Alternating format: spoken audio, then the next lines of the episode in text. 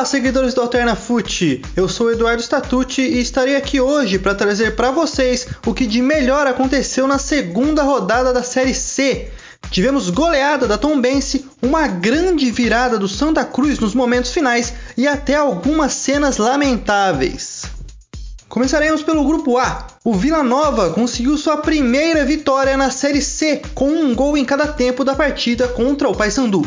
No estádio Onésio Brasileiro Alvarenga, Lucas Silva, ainda no início da partida, abriu o placar. Aos 5 minutos, após escanteio para o Paysandu, Biancucci recuperou a bola e com precisão de sobra lançou o camisa 7, que com calma chutou alto no canto direito na saída do goleiro. Após o gol, os visitantes pressionaram mais, porém Além de não conseguirem marcar nenhum gol, ainda perderam Tony, que recebeu o segundo cartão amarelo aos 31 minutos de jogo. O Vila conseguiu conduzir bem os restantes da partida e aos 25 minutos aumentou a vantagem. Kaique infiltrou na área pela direita e foi derrubado por seu xará. Na cobrança, Enan caminhou lentamente para deslocar o goleiro e fechar a conta em Goiás. Diferente do Ferroviário, o Remo conseguiu vencer nesta rodada. Dentro de casa, o Leão Azul foi muito pressionado na primeira etapa, sendo o goleiro Vinícius o principal nome. Mas no segundo tempo, o enredo mudou. Aos 18 minutos, Eduardo cobrou falta na área e Fredson cabeceou firme para abrir o placar. 10 minutos depois, os donos da casa ampliaram. Lucas recebeu na direita e cruzou na área. Eduardo Ramos contou com uma falha da defesa e dentro da pequena área o camisa 10 fez o segundo do Remo. Praticamente no lance seguinte, o Ferroviário teve um pênalti a seu favor cometido por Rafael Jensen. Wellington Rato foi para a cobrança e não deu chances para Vinícius.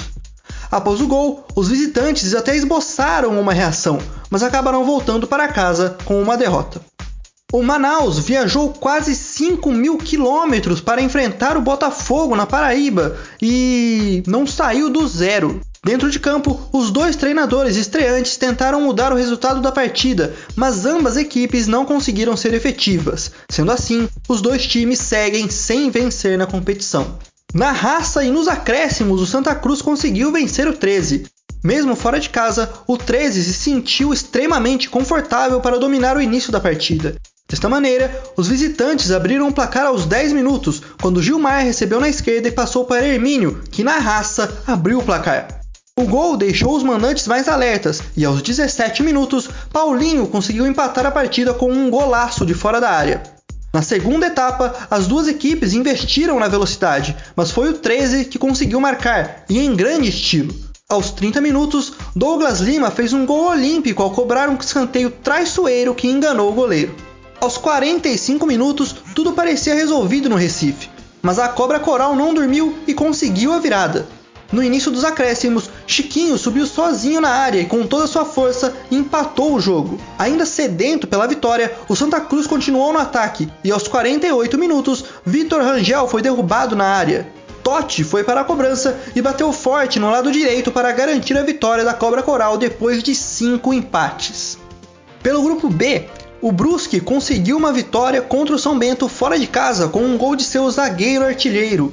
Em Sorocaba, os catarinenses foram dominantes e tiveram as melhores oportunidades na primeira etapa.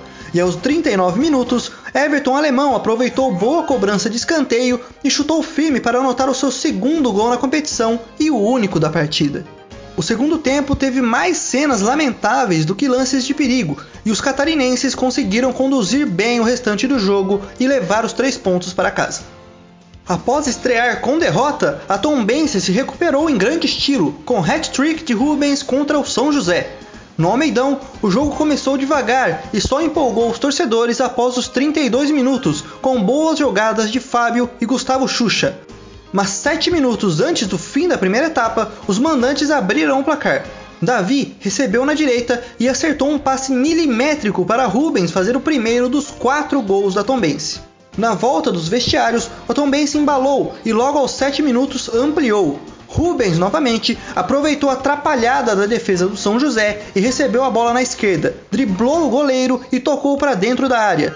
Que poderia ser uma jogada inofensiva se tornou um gol quando um defensor desviou a bola que mansamente tomou o rumo das redes. Pouco mais de 20 minutos depois, Rubens fez seu terceiro gol na partida de pênalti. Este foi o nono gol do atacante, que é o artilheiro do Campeonato Mineiro. No último minuto da partida, os mandantes fecharam a conta novamente de pênalti, mas desta vez, Maicon Douglas foi quem marcou para a Tombense.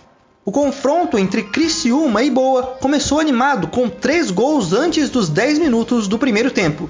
Logo aos dois minutos, Jean Dias fez lançamento rasteiro suculento para Michel, que finalizou bem para abrir o placar. Mas três minutinhos depois, após cobrança de falta, Yuri Ferraz apareceu livre na segunda trave para empatar tudo em Santa Catarina. Mas os visitantes sequer tiveram tempo de comemorar o empate. Aos 9 minutos, após boa tabela com Vitor Guilherme, Alisson Tadei chutou rasteiro no canto direito para colocar os mandantes na frente novamente. Após o início frenético, o jogo esfriou durante o resto do primeiro tempo. E no segundo, o Criciúma teve boa posse de bola e garantiu a vitória aos 26 minutos, quando Andrew recebeu o cruzamento açucarado de Vitor Guilherme para fechar a conta no Heriberto Rus. No Rio Grande do Sul, o Ipiranga aproveitou as falhas do Londrina para vencer por 2 a 1. Mesmo fora de casa, o Tubarão começou a partida assustando, mas foram os mandantes que abriram o placar aos 18 minutos. Marcondes saiu jogando errado e, na sequência, o zagueiro tentou adiantar a jogada e acabou derrubando Fernandinho na área. O camisa 9, que sofreu a penalidade, a cobrou com calma no canto esquerdo para abrir o placar. Menos de 10 minutos depois, os mandantes ampliaram. Após nova falha da defesa do Londrina, Fernandinho apareceu de novo e finalizou com classe na saída do goleiro Dalton. Na segunda etapa, bem modificado, o Londrina mudou de ritmo e tomou conta do jogo. Aos 26 minutos, Marcondes se redimiu de suas falhas ao fazer o único gol do Tubarão. Após o gol, os visitantes pressionaram muito, mas não conseguiram marcar e voltaram para Londrina com uma derrota. No Rio de Janeiro, o Volta Redonda conseguiu uma vitória de virada contra o Ituano. Apesar de mandante, o Volta não pôde jogar em seu estádio devido a uma punição sofrida em 2019. Após um primeiro tempo sem gols, as duas equipes decidiram empolgar na segunda etapa. Aos 17 minutos, Gabriel Barros recebeu na direita, cortou o zagueiro e chutou rasteiro para abrir o placar. Em desvantagem, os mandantes partiram para cima e aos 30 minutos conseguiram um empate com um gol de cabeça de João Carlos. Sete minutos depois veio a virada, quando João Carlos fez boa jogada pela esquerda e passou para Pedrinho, que chutou forte da entrada da área para fazer o segundo do Volta Redonda. No final da partida, o Ituano se lançou ao ataque em busca do empate, mas deixou espaços para os contra-ataques. E em um deles, Saulo Mineiro conseguiu fazer o terceiro do Volta Redonda e fechar a conta no estádio Luso Brasileiro. Bem, pessoas, encerramos por aqui nosso resumo alternativo dessa semana. Você ainda pode consumir mais do nosso conteúdo em nossas páginas. Sigam o AlternaFoot no Instagram, AlternaFoot, e sigam também a minha digníssima pessoa, arroba Dudu Statute.